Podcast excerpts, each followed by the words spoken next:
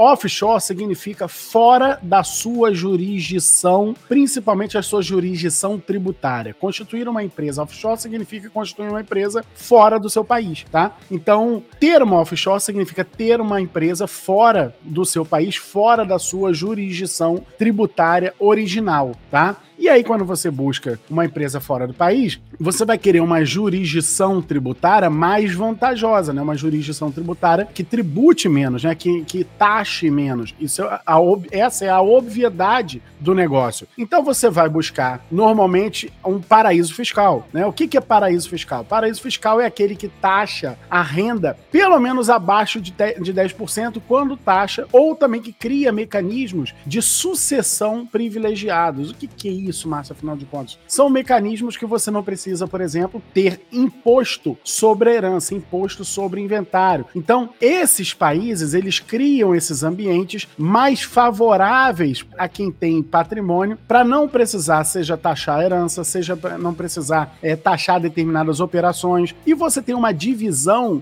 eu vou, eu vou dizer aqui, olha, é empírico isso, tá? É empírico isso, beleza? Mas vejamos uma coisa. Se você, as pessoas físicas que querem fazer um, um, um sistema de sucessão é, através de uma offshore, elas escolhem normalmente a região do Caribe, tá? As Ilhas Virgens Britânicas, o Panamá, as Bahamas, normalmente é, é ali, na América Central, tá certo? Ao passo que, ao passo que, as, as pessoas jurídicas, as empresas que buscam jurisdições mais vantajosas costumam ir para os países da Europa. Por exemplo, a Holanda, por exemplo, Luxemburgo. É comum eles escolherem essas jurisdições para poder esta estabelecer ali as suas, as suas holdings de participação, as suas offshore que vão ser controladoras de outras empresas no Brasil. Então é um pouco assim a distribuição. Mas esse esse negócio aqui no dessa essa reportagem, na verdade, ela não tem nada nada de muito novo, tá? O que ela, o que ela ganhou muito,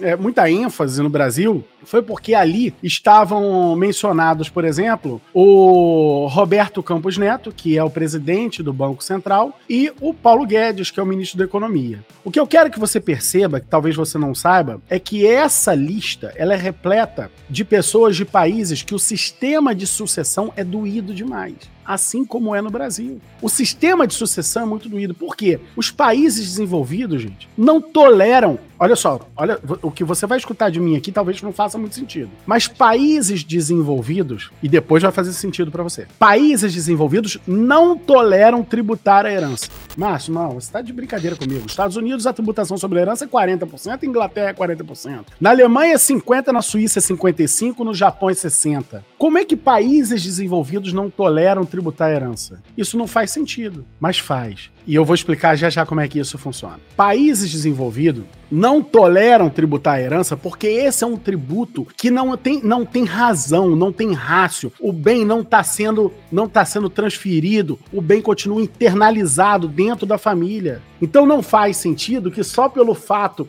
de alguém falecer, esse bem tenha que ser. É, é, é, esse falecimento implique em tributação. Não faz sentido. Então eles não toleram. Um exemplo disso é Portugal. Portugal sequer tem imposto sobre herança. Você tem lá o imposto do selo que você paga, beleza, pagou, acabou. Aquele bem vai ser para o seu filho sem pagar imposto, tá? Agora veja, por que que nesses países tem um imposto sobre herança alto demais? E o Márcio está dizendo aqui que esses países não toleram pagar herança, porque é o seguinte, esses, é, é, tributar herança. Esse esses países, esses, os países de, de, economia desenvolvida, países desenvolvidos, gente, não adianta nada você, ter, você ter a, maior, a oitava maior economia do mundo e ter uma economia uh, provinciana, ter um, um estado ainda, a, a, a, pessoas que têm um comportamento ainda muito provinciano. As pessoas precisam se sofisticar, precisam estudar, precisam crescer, precisam beber da experiência de outros países e não só quando viaja para ver a Torre Eiffel ou, ou, ou, ou Mickey. Então, esses países mais desenvolvidos, o que, que eles fazem? O país, quando não tributa, ele usa o tributo como sistema de penalizar aqueles que só acumulam patrimônio e não usam o patrimônio para dar giro na economia. Fez sentido isso? Não? Então vou te explicar. Vejam, quando você estabelece que o seu imposto sobre herança vai ser de 50%, você quer tributar de verdade? Lógico que não. Ninguém, ninguém vai cair nessa. Ninguém vai ser pego por esse tributo. Ninguém. Por Porque 100% das pessoas vão buscar os mecanismos para evitar esse tributo, porque é alto demais, não é tolerável. Então, na verdade, o tributo não está ali para arrecadar. A função do tributo é, é uma função meio vigilante, tá? Meio vigilante, de impedir que as pessoas deixem herança. Ok, mas como é isso? É, o que, que elas fazem? Elas têm obrigatoriamente que botar o seu patrimônio dentro de uma pessoa jurídica. Obrigatoriamente botar seu patrimônio dentro, patrimônio dentro de uma corporação. Por quê? Porque pessoas físicas pegam patrimônio e acumulam. Pessoas jurídicas pegam seu patrimônio e, em regra, dão giro na economia, geram emprego, geram, geram movimentação do comércio, geram movimentação da indústria. Então tem interesse, o país tem interesse em fazer com que você. Não, não, não, peraí, peraí. peraí. Pegou patrimônio, não acumula, não bota aqui numa pessoa jurídica, que a probabilidade daquilo ali se transformar em giro para a economia, isso é, é, é, muito maior. Veja, na medida que você vai pesando o tributo, chega, você vai aumentando o tributo, a arrecadação vai subindo. Mas só que chega um ponto de equilíbrio.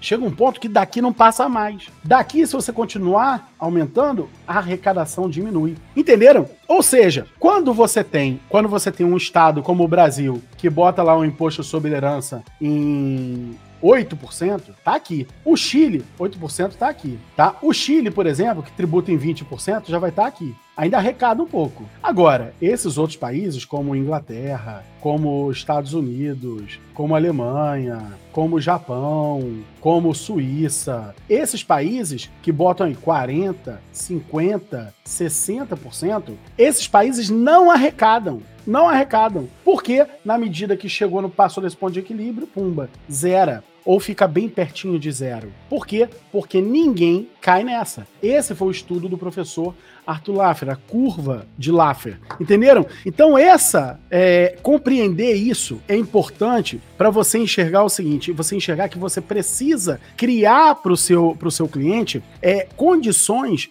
de, de, dele perceber, dele perceber que o inventário, a sucessão, ela dilapida o patrimônio da família, que ela realmente, ela aparentemente no Brasil, como o tributo seria só até 8%, não seria um impacto tão grande, só que isso é intolerável. É intolerável. Gente, tributar a herança não é razoável. Não é razoável se tributar a herança. Por que, que não é razoável? Porque está dentro do mesmo eixo familiar, porque a produção, o próprio Estado não estimula a produção individualizada. O próprio Estado estimula a produção familiarizada, a construção de empresas familiares. Então você não faz sentido que a transmissão do patrimônio em decorrência da morte seja tributado. Quando é tributado, é porque o país ele não só utiliza aquilo ali como mecanismo de, de, de, de pressão para que, não, que você não acumule patrimônio, como ele tolera todos os mecanismos de, é, de favorecimento da sucessão. Então, veja, quando você faz a escolha por um paraíso fiscal, por exemplo, você faz a escolha por um país onde, por exemplo, no Panamá ou nas Ilhas Virgens Britânicas, que você coloca lá no papel que no teu falecimento a sucessão imediata passa para o fulano, beltrano, ciclano e não paga tributo por isso, é zero de tributo é zero. Essa é a opção por, um, por, um, por uma offshore. É por isso que as pessoas se socorrem a, offshore. O detalhe é que no Brasil não precisa disso, salvo algumas raras exceções, raras exceções. Ah, o pessoal do time Hold Brasil, a gente está até fazendo umas causas juntos aqui, já são algumas, onde a gente tem visto algumas grandes fortunas que eles operam exatamente assim, até criaram uma offshore no passado, mas que hoje em dia tem a sua própria holding. Por quê? Porque enxergaram que você pode pode utilizar esse mecanismo de formação societária que é a holding familiar para você substituir esse procedimento da offshore, não precisar disso. O povo brasileiro não precisa, como regra, de uma offshore. Se ele utilizar em geral, em geral, o sistema de holding familiar nacionalizado interna, é, internamente no Brasil, ele já atende a essa demanda de precaver a família sucessão. E aí sim, você continua tendo o sistema de offshore como algo é, realmente muito bom para outras modalidades de atividade econômica e tudo mais, à medida que a atividade econômica vai ficando um pouco mais complexa, justifica e facilita tá, a constituição de uma offshore. Fora isso, a minha. É, eu concluo aqui com você dizendo o seguinte: não, não tem, não tem necessidade, uma holding familiar, você consegue fazer isso, por quê? Que através do sistema de holding familiar você vai conseguir ali dentro estabelecer todas as cláusulas de planejamento sucessório sem precisar pagar o volume de tributo que, que existe, sem precisar passar por um inventário. É bem verdade que numa offshore você consegue zerar esse imposto, é bem verdade. Mas no Brasil existem sistemas que sim, você consegue é, baratear bastante. E não só eu, mas todo o pessoal do time Holding Brasil são profissionais que estão altamente qualificados para fazer esse sistema.